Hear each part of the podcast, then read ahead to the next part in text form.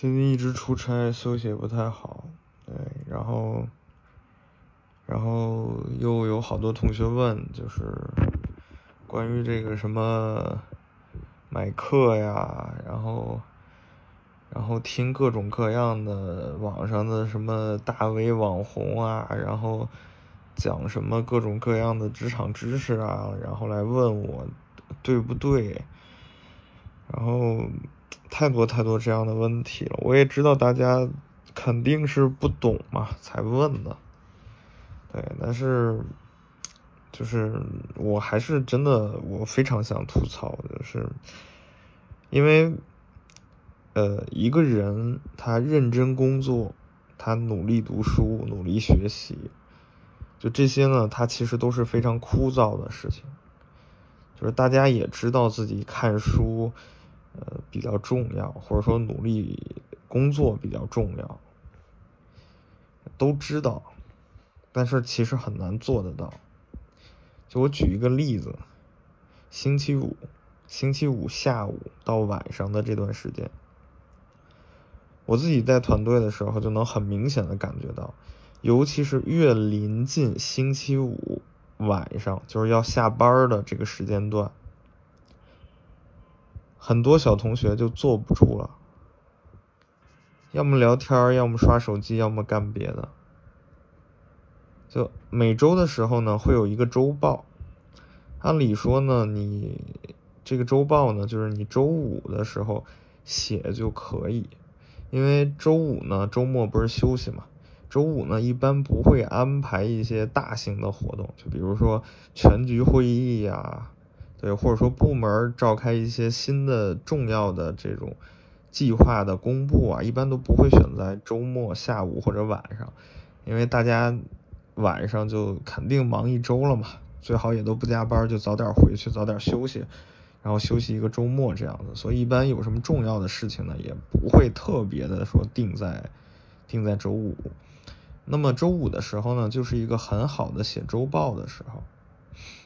它就像是一个作业，就是你你周五呢，你下午就是没有太多事儿的情况下，你把它先写完，周六周日肯定就不需要再想工作这件事了。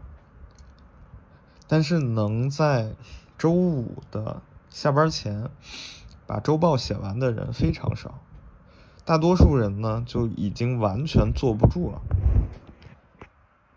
就是他脑子里面已经完全没有工作了，就想着怎么放假，但是他又不能走，就有点像那种就是快放学的学生一样，就眼巴巴的在那儿等着等着放学，等着就赶紧溜出去这样子。所以这个时间段其实工作效率非常低。就举这么一个例子，就这么一个小的细节，就大多数人都做不到。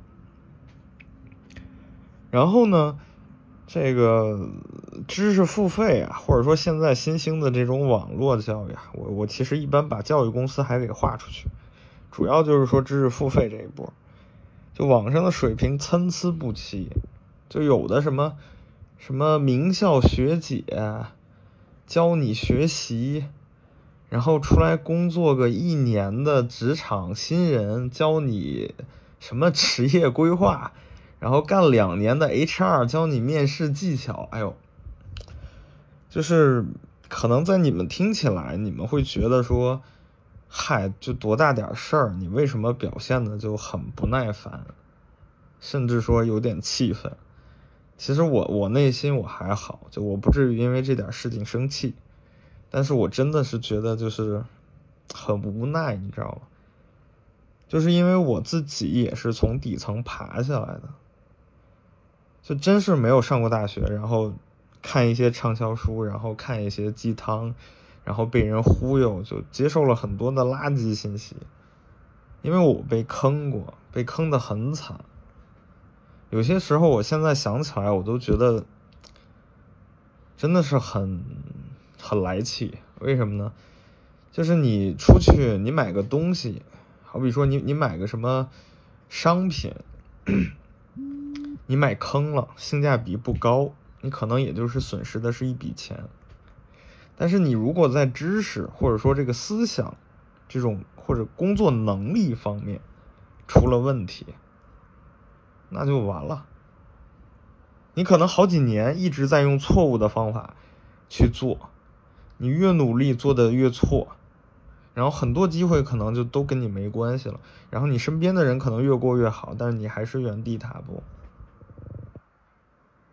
呃，我以前也信过那些什么大 V，我我印象很深。当时我在网上遇到一个大 V，我也是请教他一个问题，他给我了一个非常错误的建议，就是这个建议错误到什么地步呢？就如果我按照他当时的建议去操作了，我有可能就会丢掉工作。就是严重到这种程度，也是因为这个问题，我开始怀疑。就是我曾经觉得，哇，这个人好厉害，哇，这个人肯定超超超级牛。然后我第一次产生了一个疑问，就是这个人说的真的是对的吗？对，那个时候我还很年轻，很年轻，很年轻，屁都不懂。然后慢慢的呢，就是，就是也。自己努力嘛，就是你你工作经验多了一点之后，你就逐渐换更好的工作，然后你接触到更好的人，你自己的阅历也在增加，然后就发现，呃，网上比如说一些名气很大的人，或者说名气很大的书，然后我我我听完人家讲的东西，或者说我看完这本书，我觉得，哎，这个书里面好像我怎么感觉一点用都没有啊？是不是因为我水平太差看不懂啊？我也会产生这样的怀疑。但是随着这个自己水平的增长啊，我就越来越发现啊，就这个世界上大多数的人和这个书或者什么课程什么的这些东西，它对你都没办法起到一个巨大的帮助。为什么呢？就是如果说我们深究这个事情，这这是一个人类生理结构的问题，就是。人其实是很不擅长做知识迁移的，就啥意思呢？我给你举个最简单的例子，就是比如说老师教给你的什么公式、定理，啊，你学会了，你你觉得自己 OK 了，然后出了各种各样的题，那个题只要稍微的变个花样，就换汤不换药，你一做准抓瞎。对，这是一个人的一个生理构造的问题，就不擅长知识迁移。那那呃，我说夸张一点，那种感觉就好像说，呃，我我教你认一种动物，它是兔子，对吧？白色的，长耳朵，毛茸茸，挺可爱的。哦，你知道说，哦，这是兔子。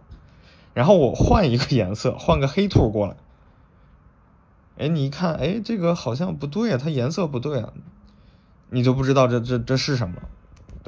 就这个这个例子肯定很夸张啊，但是所谓的知识迁移就就是就是这样，就是人对抽象能力，就是他的逻辑和计算能力，人脑是有一个很大的局限性的。所以其实我活的时间越长，越觉得人是一个非常愚蠢的生物。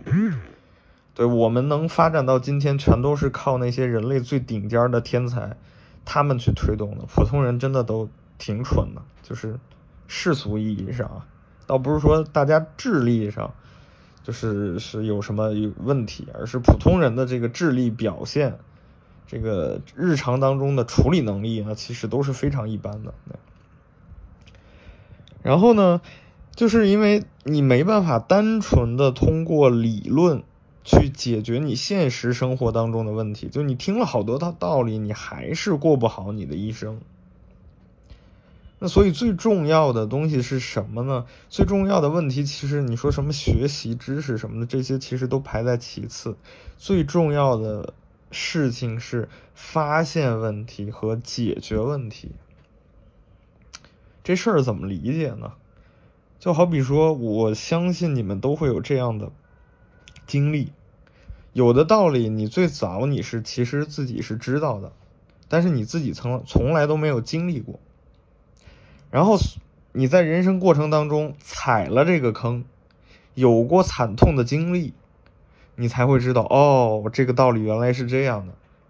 你有了这个经验之后，你下次肯定就不会犯这个错误，对吧？因为你已经很有过这种很惨痛的经验，你理解这个事儿是是不行的或者不好的，你就不这样做了。但是如果你没有经历过的东西，你还是会觉得哦有道理，但是也就那么回事儿。然后你想一想，你人生当中有一些环节，你会特别会关注相关的信息，比如说你刚毕业。那个时候，你绝对会关注一些什么面试技巧，如何找到好工作，什么职业规划等等等等。但是你一旦找到工作，我跟你讲，人就是这样的。你一旦找到工作之后，比如说那个时候有人推荐说：“哎，你要不要去学点什么面试技巧之类的东西？”你就会觉得它不那么重要了。为什么？因为你的问题被解决了。你回忆一下，你大一的时候焦虑吗？你大二的时候焦虑吗？你大三的时候焦虑吗？是不是从大三或者大四，你的同学都开始实习，你发现自己没有实习的时候，开始那种焦虑的程度蹭蹭蹭就上去了。还有就是，哎，当这个大四毕业，人家都找到工作，你没有找到工作的时候，焦虑蹭蹭蹭蹭上去。你觉得，哎呀，完了，天要塌了，活不下去了。或者说，呃，别的同学都考研了，那我要不要考研？我还是出去工作，对吧？你会很迷茫、很焦虑。但是如果说你的同学全都没有面临这个问题，你们回到大二、大三那个状态，你不会那么焦虑的。或者说你考研成功了，你继续当学生，你也不会那么焦虑的，对不对？当然，可能考研完了之后可能会有另外的压力，但是你考上之后，你就会有一段时间不焦虑。为什么？因为你暂时的问题都被解决了。所以人呢？人的眼光是非常有限的，普通人只能看到自己眼前的一亩三分地儿的这个地方，他就只关心这个地方。所以你你让他说我未来十年怎么走，我相信很少会有人就是会去思考这个问题吧，对吧？很多人说自己很迷茫，就包括工作之后了。呃，说我不知道怎么办，我我干了一个职业，但是我不知道未来会怎么样。很少有人会去想说，OK，比如说我干财务，或者说我干法务，当律师，或者我干销售什么的。OK，我是否要看一看我的上司，他具备什么样的能力，他花了多少年走到这个位置，我上司的上司，对吧？我们都是一个职业的。那他花了多少年走到这个位置？然后他付出了多少努力？那我看同行，我看同行，对吧？比如说，我要看我十年后我这个职业能发展到一个什么样水平？那我是不是就应该找一个比我大十岁左右的，或者说他比我早干十年左右的一个人，或者说多找几个这样的人，看看老前辈现在干的怎么样？正常人是不会这样去思考问题的。他只会想，哎呀，我现在工作好累啊，我现在工作好辛苦啊，然后我同事也不好，我上司也不教我，我赚的钱也少，我又天天九九六，好痛苦啊，好迷茫啊。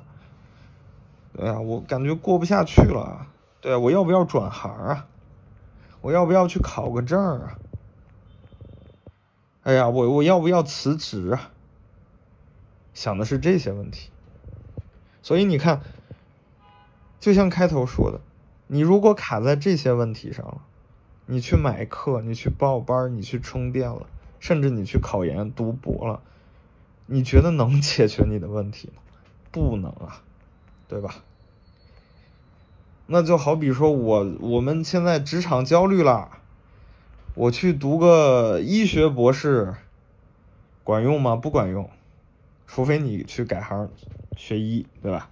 或者说我我去学习一下什么这个机械方面、机械加工方面的知识，对你可能学的很好，但是也解决不了你当前的问题，对不对？那比如你自己疑惑你要不要继续干财务，然后你去学个什么职业规划的这种课有用吗？没有用。为啥？因为职业规划的路好像给了你很多思路，对吧？他人家会告诉你，你好好干，对吧？你三年，哎，要有一个阶段性的这个提升，要没有提升，你就可以跳槽，然后你你要花多少年干到财务总监，对吧？然后干到财务总监，你要不要创业，对吧？给你一些思路的指引。那问题来了，你没有，是你三年五年，呃，一步一个规划挺好。但问题在于，是你三年之后，你有财务总监的那个能力吗？你五年之后，你能去跳槽到更大的公司吗？对吧？你你想跳，你第三年的时候你就开始筹备这一切了，但是你的能力呢？你的能力跟不上，你想有什么用呢？对吧？呃，街上那么多漂亮的小姐姐，我我真的都想娶回家。后宫三千多爽！我也想啊，但是能吗？不能啊，对不对？想是一回事儿，能是另外一回事儿。那问题就来了，那你说我干这个职业，你说我买课也不行，什么各呃各方面充电也不行，对吧？你又说看书好像也是其次，那那你要逼死我呀？你你你不给我活路啊？那我能怎么办呢？对不对？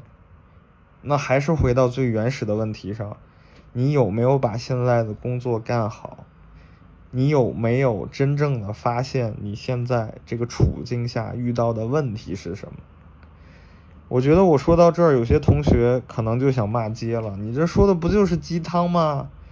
那我要知道我的问题是啥，我要知道怎么解决，对吧？我还在你这儿浪费时间干嘛呢？对，那那谁不知道要好好学习，要打基础，让自己能力提高啊？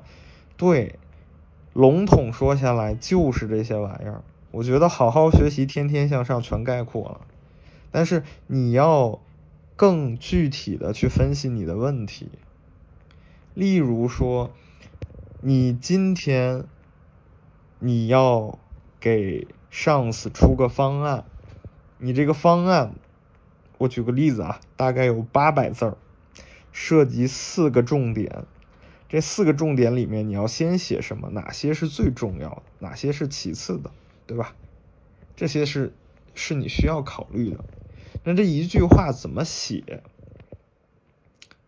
也是需要你考虑的。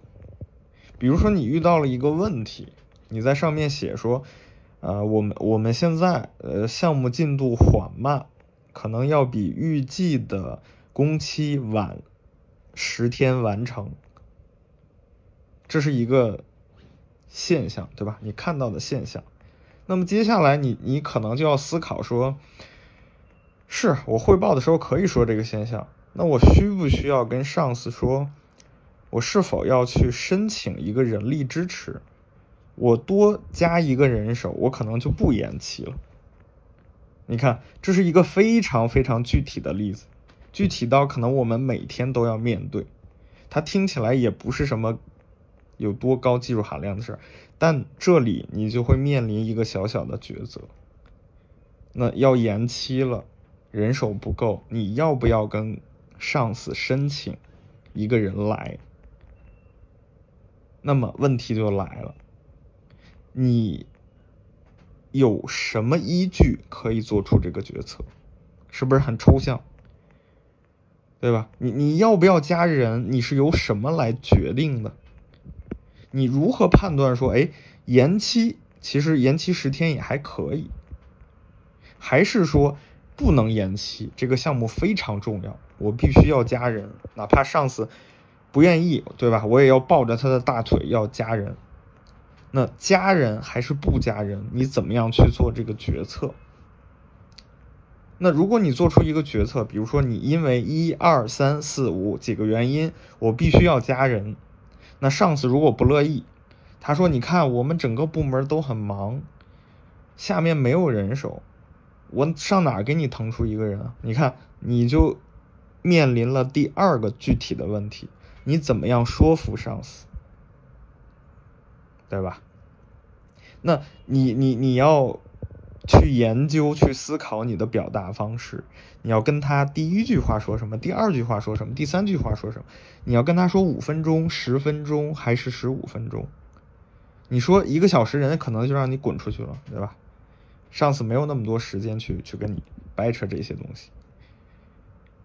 那你为了说服他，或者说他把这个人加给你了，对吧？他可能会说。那你要这个人，你打算怎么用他呢？你怎么确保这个工作就不延期了呢？那你就会面临第三个具体的问题。那这个人来了之后，你怎么样制定一个方案？这个人力加上去了，你的这个工作就不会延期了。你看，我们从一个具体的场景当中，我们发现了具体的问题，我们针对具体的问题，得想出相对应的答案，对吧？这就不是说，哎，我看一本书，我今天看一本，我明天看一本，或者说我今天报个课，我把它看完了，这就不是这种很宽泛的概念了。那你你说我要学习，这是一个很宽泛的概念。再细化一点，我要看书，对吧？再量化一点，我每天要看十页书，然后你再量化一点，我每天要看十页某个专业的书。对吧？专业领域下面还有细分等等等等，但这些都是知识，这些都是知识，它不能直接转化成生产力。那什么是直接的生产力？你现在面临这些具体的问题，你怎么解决？你解决了，工作干好了，你产出提高了，这叫生产力。你不能去跟上司说，这个老老板，这个书上说。呃，这一二三四五六七，这是很有道理的，所以你听我的吧，对吧？老板肯定一脚把你踹出去。你们现在能明白什么叫具体的问题了吗？什么是最重要的事情？你们每天都应该关注的最重要的事情是什么吗？是问题。你所有做的一切都是要围绕着这些问题的，你要去发现问题。你发现完问题，你还要去想，这个真是我真正的问题吗？对，就好比说，有些人他问我问题，他说：“严哥，我现在纠结考研，我我觉得我考研压力特别大，很焦虑。我我怎么样缓解焦虑？”他的问题是缓解焦虑，但实际上呢，你跟他聊完了之后，你会发现，他真正的焦虑是什么呢？他的同学都考考上研了，他父母也让他考研，但他其实不是很喜欢。继续读他这个专业了，他继续要考研去考一个自己不喜欢的专业，会让他觉得很痛苦。所以他的真正的根源，他真正焦虑的根源，并不是说我要怎么样去缓解我情绪上的这个焦虑，因为他此时的焦虑只是一种现象，不是一个问题。他真正的问题是他其实是不想考研的。但是他自己又不确定，我到底要不要考研呢？这是他真正的问题。哎，你帮他理清楚这个问题，他发现自己真正的问题，他想了想，发现说，哦，其实我就是不想考研。但我看到我周围的人都考研，我我我家里让让我考研，我就我就很焦虑。但我现在下定决心不考研了，哎，他焦虑全没了，对不对？这就是一个发现真正问题的过程。所以，就是。其实说实话，我我觉得在公开场合我是不应该去抨击什么的，就是因为这本质上还是一种，在很多人眼里面，它其实还是一种很负面的一种情绪。就是我我关注你了，然后我发现你你上来就喷这个什么割韭菜，对吧？我昨天买个课程，我还信心满满的。呃，想要哎，我明天要变成更好的自己，然后我上来看到一条动态，就喷买课了，对吧？那我肯定怒啊！我心想，你凭什么呀？对不对？啊，我在这儿努力，你你你你在那儿劝退，对吧？你说不要干这些都没有意义，那多消极啊，对吧？对，那我肯定站在我自己个人利益的角度来讲，我肯定要说好话，大家每天要积极。正面努力，对吧？传播正能量。但是我真的看不下去，就是我真的不希望你们去浪费自己的青春。就我不希望我曾经走过的弯路再让你们去走一遍。不是说你在网上看不到有价值的内容，对吧？中文互联网这么大，虽然我经常吐槽说现在中文这个。整个的中文这个互联网的内容很很糟糕，就是它的这个整体的信息密度很低。但我也不能说没有，对吧？我自己也不是一个水平很好的人。就坦诚来讲，在我自己的就是互联网的这个专业领域上来讲，我觉得我也就是个二流选手，就跟人家一流的大牛是真的还是差距非常大的。对我也不能说我说的就一定一定是水平最好的，或者说我说的就是真理。哎，但是包括说你们买这些课程什么什么的，就不是说人家没有价值，不是不是说这个。你你们你们就不能干这种事情，而是你得对症下药，因为教育其实是一件很难做的事情，尤其是成人教育，因为你让成人，你你告诉成人他不懂的东西，他自己是没办法判断这个东西是不是真的对他有价值的。我现在告诉你火星上有外星人，你也没办法证实我说的是不是真的还是假的。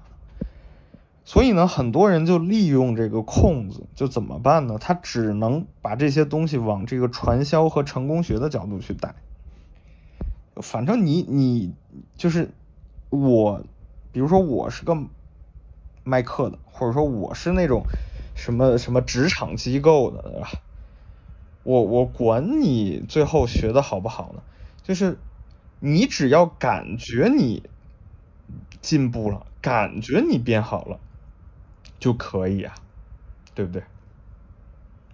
就好比说，我我我告诉你一套方法，我就跟你讲，你坚持一年，你每天早晨在镜子面前大喊：“我是最棒的，我要加油，奥利给！”我我告诉你了，你去做吧。那肯定有人坚持不了一年嘛，那人就说：“哎，我我我我。”我好像感觉我自己变强了，OK，对吧？你看我的我的服务非常好。那有的人就说：“哎，我我感觉我没有变化。”我那我也可以说：“那你坚持三百六十五天了，对吧？你你你没有坚持到三百六十五天，你差一天，那都不行，你自己没有遵守。”我也有话说，对吧？但是一个人的时间是宝贵的。就是你，你不能说，那市面上有那么多的书，市面上有那么多的课，你就一个一个去试，人没有那么多的时间。所以你，你相信的是什么？你觉得什么是最重要的？我觉得就是先干好你的工作，你先想，我怎么样能够让工作变得更好？我比我同事干得好。我能干出超出同事和这个上司预期的活来，我可以把活干得更快，我可以不出错，对吧？我我我可以想着明年是不是就能加薪，我的 KPI 完成的很好，我觉得这是实实在在的东西。多想想这些，多想想把工作当中的小事儿干好，就是绞尽脑汁的想怎么能干到最好。我工作这么多年，我这个目光所及的范围之内，能把一件小事儿干漂亮的人太少太少，我觉得十分之一都没有，我觉得也就百分之一吧。就你哪怕把你基础的工作能干好，都很不容易了。专注在自己的工作上，专注在自己的工作上。对，要多想、多练、多总结。你别三天打鱼两天晒网，然后你回来说啊，你说的没有用。很多东西是需要时间的积累的。你要，你要至少你要先把量搞上去。很多人特别迷信学习方法，我就可以百分之百的告诉你，就是人最大的差异是智商的差异。你跟天才比不了，天才的方法你根本用不了。人家真就一目十行、过目不忘，他也不知道怎么回事但是人家就能，你这个是复制不了的。那方学习方法有没有用？有，但那是百分之二十、百分之三十的提高，那确实也很高。但是你的基数要上去啊，就好比说你自己八十分，你提高个百分之三十，和你你不及格，你二三十分提高个百分之三十，这是不一样的，对不对？你先把量放上去。我觉得真的很多人，他们现在连勤奋工作、认真工作，我觉得这一点都都没有勉强就能达到及格的情况下，你。讲那么多的形式什么的，真的没有什么太大用。为什么我会把这些东西，我会告诉你说现在不重要，是因为人想改变很难，你的习惯改变起来很难，你的思想改变起来很难，你的性格改变起来也很难。江山易改，本性难移。就说熬夜这种事情。我身边，我几乎看到，我没有看到过几个人能改掉，都说熬夜不好。刷手机也是，对吧？你你现在听我讲话，你自己问问自己，你你刷手机熬夜是不是都觉得不好，也没有改掉啊，对不对？所以不要去贪多，一个最简单的事情，一个真的最基础的事情，你能干好，你把这个地方吃透。你再往下一个台阶上迈，就非常好了。很多人第一步都没有迈好，就很贪多。就比如我，我，我推荐大家写工作总结。好多人就最开始就写个一句话，说啊，我今天干了啥，干了啥。对，有些人，比如说他做客服，他就写说，我，我，我今天打了五十个客户电话，完了。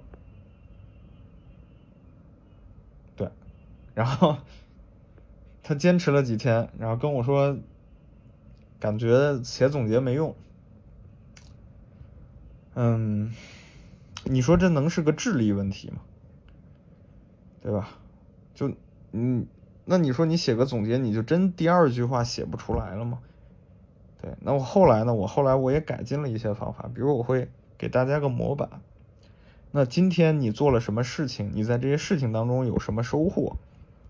那这个事情呢，它有是否有助于完成你的 KPI，是否有助于就是帮你更好的达成目标？那你今天遇到了哪些问题？然后这些问题你又是怎么解决的？对吧？这个就有一个思路了嘛。然后，比如说客服同学呢，又继续说，我今天打了五十个电话，然后感觉没有啥收获。然后呃也没有什么遇到什么问题，然后一天就过去了。我 那对吧？那我是觉得就他可能还没有开窍。比如说你你我们就拿客服电话这个事儿举例子，你打五十个电话，有多少人愿意听你说一分钟以上？五十个里面可能只有十五个。或者说只有十个，对吧？那就大概百分之二十的一个响应率。可能有些人接到你电话，你说你是推销，他就挂。那你能不能把你的这个响应率提高一下？有更多的人愿意听你说下去，你说下去了才有机会成交。你你你才可以去给他推荐一些东西，对吧？就例如电话销售这样子。那么，例如说你努力有十五个人能听你。说下去，或者二十个人，那里面能不能有百分之五十，也就是说十个人，比如二十个人，百分之五十，十个人，有十个人真的在你这儿买了东西，那你其实细化一下就能细化出很多环节，就是我打五十个电话，那我的响应率是多少？那我的成单率是多少？那你大概就能算出来一个值，对吧？我每天能卖出大概多少东西，或者说成交多少个客户，然后你去看你每个月的 KPI。比如说你的 KPI 就是我每个月只要成交五百个客户，那你大概算一下，说我一天平均大概能成交十个客户，那我三十天我就三百个客户，那我还差二百个客户，那这二百个客户哪里来，对吧？然后你你觉得，哎，那我我就想我也想不到什么，呃，能够更好的让客户成交的方法，那我公司里面有没有更优秀的？这个销售电话销售，对吧？我我去听一下人家是怎么打打电话，那能不能学到点东西？那这不就是新的思路吗？对吧？也是新的问题嘛。对，我觉得这些呢，就得大家慢慢去摸索。你得先哎找个思路，或者说产生个问题，然后慢慢的去去想，都是非常具体、非常细节的事情。但是我认为这个东西才是最重要的，才是你最最最宝贵的工作和人生上的经验，就一定要细到这种程度，这才叫真正的用心的去研究，而不是说我要努力，对吧？我我我打五十个电话，我要翻倍，我要打一百个电话，对，那那。只是一种愚蠢的、愚蠢的情绪化的努力，没有什么用了。所以最后说回来说，又又又啰嗦了这么多啊。最后说回来就什么呢？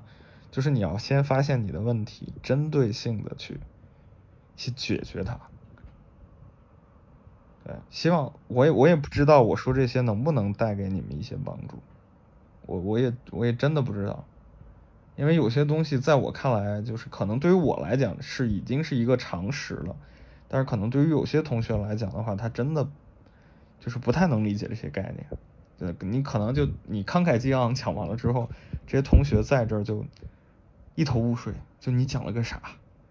对，真有这样的。但是我我还是希望你们能多听几遍，或者说多想想吧。对。大概也就是也就是这些，有时候有时候其实 其实说比较私人的，很多时候我觉得我不是一个很圆滑的人。就如果单论，就虽然我不是主业干自媒体的，但如果说我们把副业也算进去，如果说你一个副业做自媒体的，那你其实是不要去太多的 diss 同行的。然后你你不要去喷同行，你不要去喷你的关注你的人，对吧？和气生财嘛，你开开心心的搞点啥东西卖，然后你开心，其他人也开心，这就是最好的。哎，但怎么说呢？我觉得我的人生经历当中，我的过去的经历当中，我自己是吃了很多这样的亏的，我只是也觉得。真的不想再让别人去吃这样的亏了。不是说赚钱是不好的，或者说不是说你，你你个人充电是不好的，对，但是你要讲究一个方式方法，对吧？不能南辕北辙，不能像无头苍蝇一样乱撞，对，要不然你说年轻的时候其实还好，我觉得年轻人最大的好处就是有资本。就你干这个工作不喜欢你，你换了，然后你从头在另一个行业再干起都没有关系。但是你一旦到了三十多岁的时候，这个世界就不会给你那么多机会了。等你到四十岁的时候，你基本上那个时候，如果说你还没有在一个行业有一个比较好的位置的话，你没有太多工作机会选择了。你可能只能去看一些干一些比较基础、比较低端的工作，然后累得要死。然后你可能还那个时候还没有年轻人体力那么好，对，就尤其是像我我父辈的那个年代，因为我我比你们早生几年，就是赶上了，也不能说赶上吧，就是过去的时候，就是国内的经济没有那么好，就你们知道吗？有些人就是中年之后下岗之后，他真的没有出路。就真的有人会因为找不到工作而绝望的就走上绝路了。可能现在的人是没有那种感觉的。就现在的人可能说你最不济最不济，你去当个网约车司机，或者说你去送个外卖送个快递，你有手有脚都饿不死。但是在以前的那个年代，工作机会没有那么多，就是有有有些人就绝望的就就走上绝路了。然后有有些甚至有些家庭实在没有办法，就是丈夫骑着自行车载着自己的老婆，然后他老婆到洗浴中心里面做那种工作，然后几个大老爷们儿都是载着老婆来做这些事情的，然后就找个墙边蹲下，然后几个人聊个天儿抽根烟，等。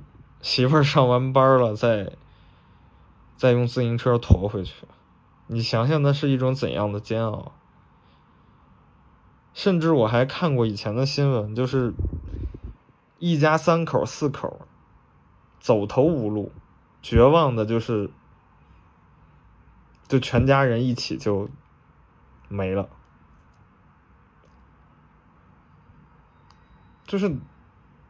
就当你看到了一些社会比较残酷的一面的时候，就你面对这种事情，你真的很难很难轻松的起来，或者说，我在我在去跟你们开个玩笑说，哎，没有关系，对吧？你再过几年也是一样的，或者说，哎，没有关系，对吧？你什么那个鸡汤怎么说来着？呃，种一棵树最好的是十年前或者是现在。对不起，我我开不起这种玩笑，我觉得这不是能开玩笑的话。当然，可能没有经历过的人会会觉得就就很小题大做，很矫情。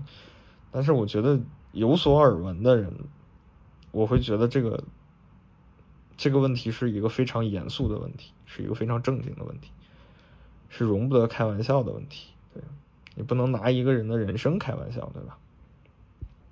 对，所以我我也不知道该跟你们说点什么能够更管用一点。对，但我觉得很多人问，我就还是随便说点什么吧。对，希望对你们有帮助吧。